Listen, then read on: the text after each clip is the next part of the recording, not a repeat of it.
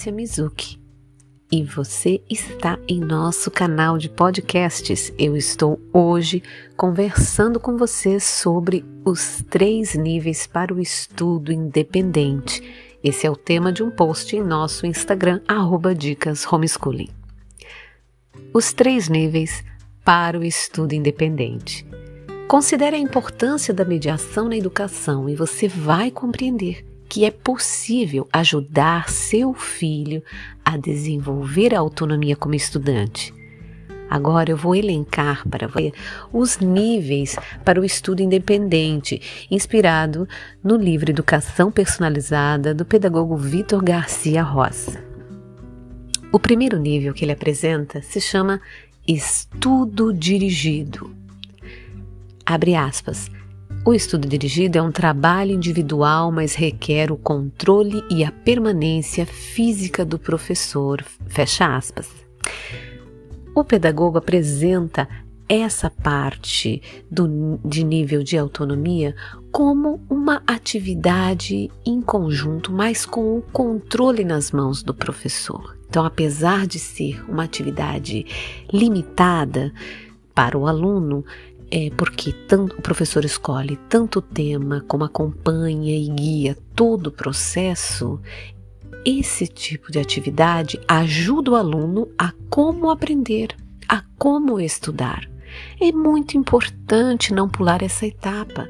É muito importante considerar que a criança precisa sim da mediação, da apresentação da atividade com clareza, tendo o professor como guia e mediador do ensino, considerando o desenvolvimento da criança, principalmente a criança pequena, ela precisa dessa clareza e simplicidade na hora da educação. Ela precisa do estudo dirigido para aprender como é que se aprende.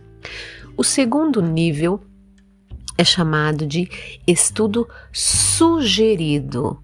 Abre aspas, o professor oferece várias responsabilidades de trabalho, dentre as quais o aluno pode escolher. Fecha aspas.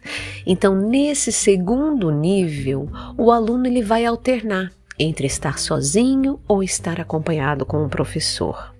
Então, o aluno já aprendeu lá naquele primeiro nível como que é estudar, tendo um total acompanhamento, sendo guiado totalmente pelas mãos, né? Como a criança que está aprendendo a caminhar. Estudar é como aprender a caminhar. Você precisa guiar o seu filho no início, você precisa pegar pela mão, levantar, ajudar. Tudo isso, além de mostrar o seu exemplo, a criança está vendo você caminhar, você vai pegar na mão dela, você vai dar os primeiros passos com ela. Aqui nesse segundo nível, estudo sugerido, você propõe temas, você deixa a criança escolher entre aqueles temas e sabendo que todos os temas é, você vai guiar a criança né, no aprendizado, mas a criança vai poder escolher o tema, a criança vai ter um tempo para estar com você e um tempo para estar sozinha, ou pesquisando, ou elaborando aquele, aquela questão, se aprofundando. Então, esse exercício de sozinho e acompanhado já é um segundo nível. E ele só é possível se você fez um bom trabalho no nível de estudo dirigido certo? Então agora é o estudo sugerido. Agora a criança vai experimentar, escolher o tema entre aqueles que você sugeriu. Ela vai começar a perceber o próprio ritmo de estudo, vai começar a se organizar melhor, mas ainda não está sozinho tomando as decisões. Né? Nós não estamos falando de uma criança pequena aqui, estamos falando de uma criança maior, que já teve muitas horas de estudo no acompanhada, no estudo dirigido, agora já está nesse momento, nesse nível de estudo sugerido. O terceiro nível apresentado pelo pedagogo é ele chama de autônomo. Abre aspas. O terceiro e mais alto nível de estudo independente é o estudo autônomo. Fecha aspas. Nesse estudo acontece o quê? Abre aspas. O aluno define seu tema de trabalho, ponto. O professor ajuda a concretizar seu hábito de estudo. Indica-lhe, se for necessário, as principais fontes de informação e as possíveis técnicas de trabalho, mantendo-se à disposição, estimulando-o sempre e ajudando quando for preciso, em especial a exercer seu sentido crítico e a desenvolver ideias gerais e a fazer sínteses. Fecha aspas.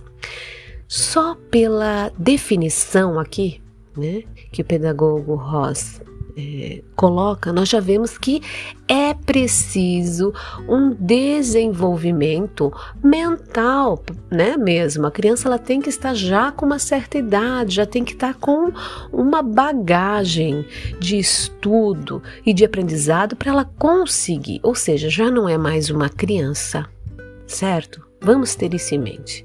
Vamos parar de exigir que a criança pequena tenha que é, ter esse nível de autonomia. Muitos pais estão frustrados porque querem que os filhos simplesmente escolham o tema do que vão estudar e que estudam sozinhos, possam né, estudar sozinho, possam se desenvolver sozinho. Não, a criança não vai fazer isso. Você está aqui para fazer isso. Você é o educador, né?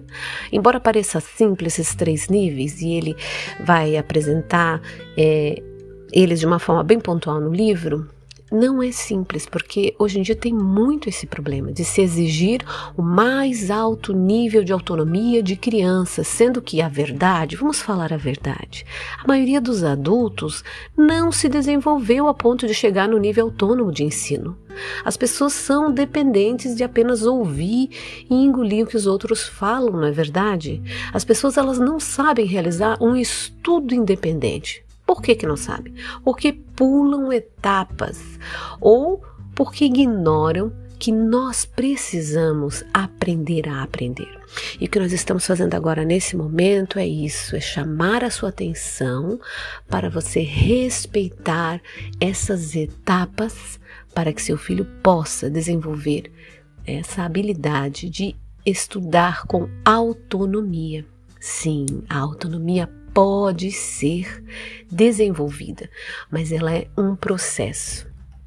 Aqui nesse post eu deixei a dica né, do livro Educação Personalizada. Coloquei o nosso link da Amazon. Quem adquire através do nosso link ajuda o nosso canal a sempre permanecer atualizado com novas dicas.